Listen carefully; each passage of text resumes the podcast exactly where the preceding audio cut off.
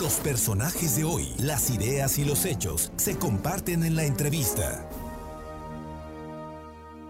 Esta tarde está con nosotros y le agradecemos como siempre mucho que nos dé esta información de la que ella sabe y es una investigadora muy importante del Copreder de la UAP a la maestra Lluvia Sofía Gómez y que nos dé pues cómo, cómo, qué debemos esperar. Estamos a media semana Lluvia Sofía y ayer ya llovió, corren vientos muy fuertes por la tarde noche, eh, la, al mediodía hace calor, por ejemplo. ¿Qué, nos espera, Lluvia Sofía? Muy buenas tardes muchísimas gracias. Está terminando mayo, además. Buenas tardes, sí, así es. Pues ya, este, eh, como bien lo menciona, ya empezaron las precipitaciones. Actualmente hay un canal de baja presión sobre el centro del país que está interactuando con la entrada de humedad de tanto del Pacífico como del Golfo de México, aunado al calentamiento diurno, eso genera pues condiciones de, de inestabilidad atmosférica y con ello lluvias que pueden estar acompañadas de actividad eléctrica, como el día de ayer eh, se presentaron. Estamos esperando que continúen todavía durante este día, durante esta tarde, aquí en Puebla Capital, y bueno, pues en algunos puntos todavía mañana podría estar lloviendo también de manera similar. Este canal de baja presión persiste y favorece las precipitaciones. Lluvia, Sofía, pero los calores no bajan.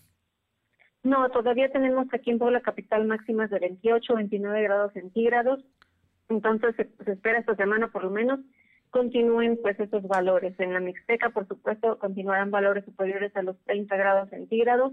Este, pues es importante tomarlo en cuenta. Ya en junio disminuye un poco la los valores de temperatura debido a que ya las lluvias son más constantes. Sin embargo, ahorita esta semana todavía se prevé que continúen pues el calor. Además, bueno, también ya empieza la temporada de ciclones tropicales. Ya hay eh, pues un sistema de baja presión con probabilidad para desarrollo ciclónico en el Pacífico.